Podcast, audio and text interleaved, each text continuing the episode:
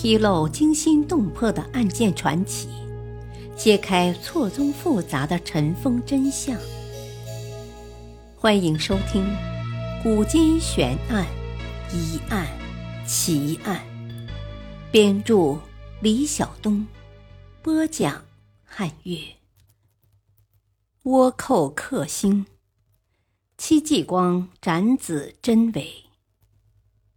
二。后来，戚家军胜利地攻占了恒宇，斩杀倭寇两千六百余人，彻底捣毁了恒宇上倭寇盘踞的巢穴。戚继光带军回师时，路过祁陵山，想起被自己斩杀于此的儿子，不禁伤心落泪。后来，当地的人民感于戚将军父子的抗倭功劳。就在戚继光当年立足思子的地方，建起一座六角凉亭，取名为思儿亭。在七公子被斩的祁陵山脚，树立了一块石碑，名曰恩泽坛，以永远纪念戚继光和戚地平抗倭保民的万世恩泽。另外一种说法认为。戚继光斩子的故事发生在浙江台州地区。戚继光率领戚家军在浙江抗击倭寇，几次大的战役都连战连捷，打得倭寇是闻风丧胆。有一次，戚继光率领军队在台州府围剿一股倭寇，倭寇与戚家军接战之后，很快大败。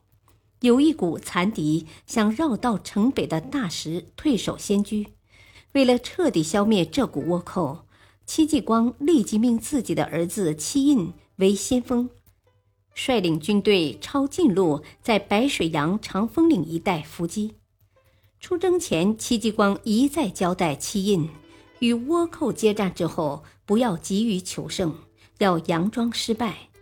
将敌人诱至仙居城外，再予以反击，以迫使城中的倭寇出援，一举歼灭。违反军令者要按军法处置。戚印率军到达长风岭之后，将军队埋伏在山道两旁的树丛中。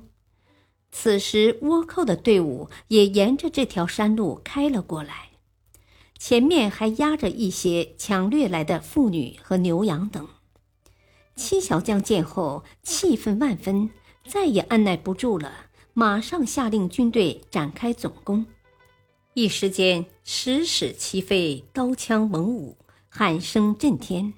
七印只顾了奋勇杀敌，竟然忘记了父亲临行前交代的“只许败，不许胜”的交代。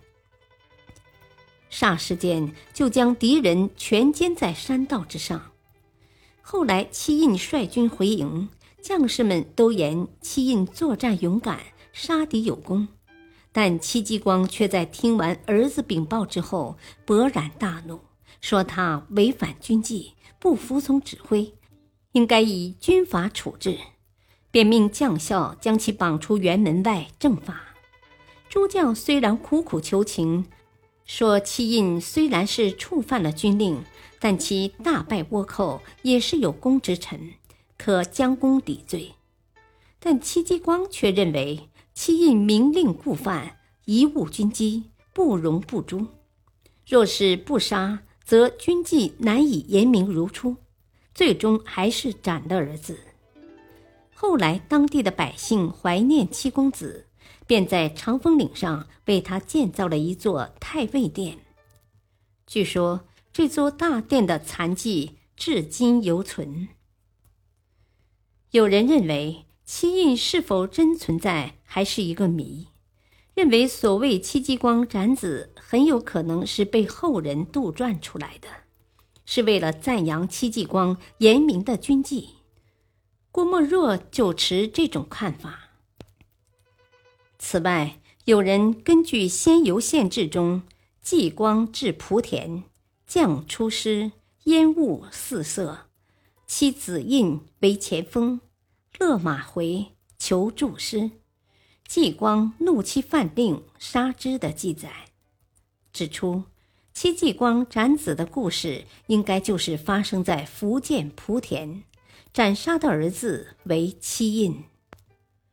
对于以上几种戚继光斩子的传说，史学界另有看法。戚继光斩子的故事在《明史》《罪为录》《明书》和汪道坤的《孟朱七公墓铭志》、董承照《七大将军孟朱公小传》、闽书中的《戚继光传》等较为可信的史料中均无记载。戚继光后人所编著的《戚少保年谱其编》中也没有关于此事的记载，而且根据戚继光墓志铭的记载，戚继光的正房夫人王氏一生只生有一个女儿，并无传说故事中的长子戚印这个人。戚继光在军中所纳的小妾陈氏、沈氏、杨氏等人。虽然先后为他生了七奏国、七安国、七报国、七昌国、七兴国等几个儿子，但这些儿子在戚继光抗倭时期都还是襁褓中的小儿，根本不可能成为统军打仗的将领。因此，许多历史研究者认为，戚继光斩子之事纯属是子虚乌有。民间之所以会有这样的故事流传，也许是人们根据戚继光将军治军严明、军纪如山的特点演绎出来的。戚继光斩子的传说，从历史考证的角度来讲，并无明证。至于传说中的戚印、戚迪平等人是否是戚继光的义子，此为一种推测。事实是否如此，还有待史学界的进一步证明。戚继光斩子一事真耶假耶，此谜还需要更多的史料来求证。但毫无疑问的，无论真假，人们对戚继光将军的怀念是真的。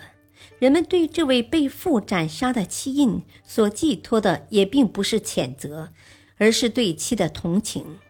所以后世才有思儿亭、相思岭等古迹的产生。历史话外音：戚继光创造独特的鸳鸯阵，充分发挥集体互助、长短兵器结合的力量，机动灵活地打击敌人，建立车骑步相配的联合兵种，与敌人进行大规模决战。集中优势兵力进攻敌人防御重点，迅速瓦解歼灭敌人，伏兵奇袭，出其不意，攻其不备。感谢收听，下期播讲杨秀清是否曾逼疯万岁。敬请收听，再会。